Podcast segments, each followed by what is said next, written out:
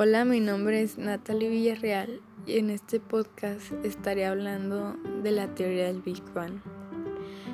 Eh, algunos científicos se han hecho algunas preguntas como cuál es la realidad y cómo se creó todo lo que nos rodea. La teoría del Big Bang describe cómo se pudo haber creado el universo surgió a partir de las primeras observaciones de Georges Lemaitre en 1927 y continuó tomando fuerza con los análisis de Edwin Hubble, en los cuales se veía la luz de las galaxias que tendrían a ser más rojizas, indicando que se alejaban a gran velocidad.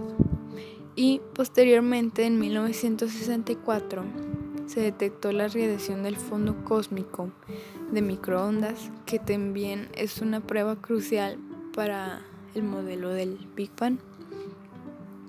A diferencia de lo que pueden pensar muchos, el universo no comenzó desde un punto muy pequeño, sino que fue la expansión rápida de todos los puntos del espacio en, en ese momento.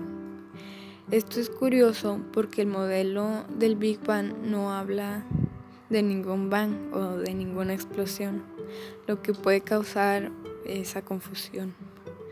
Además, se piensa que antes del momento de la expansión ya existía energía que fue cedida a las partículas que, que hoy nos conforman.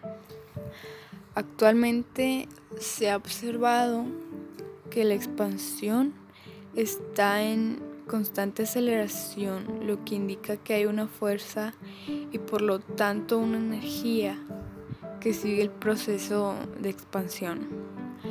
Esta energía es desconocida y llamada energía oscura. Como podemos ver, la teoría del Big Bang ha sido producto de grandes científicos, innovaciones tecnológicas y el paso del tiempo. Aún así no podemos dejarnos de hacernos preguntas como ¿qué es la energía oscura? ¿Qué sucedió antes del Big Bang? ¿Cómo es que terminará? Espero les haya despertado la curiosidad y hayan aprendido algo nuevo. No olviden hacerse más preguntas, tal vez ustedes puedan responderlas.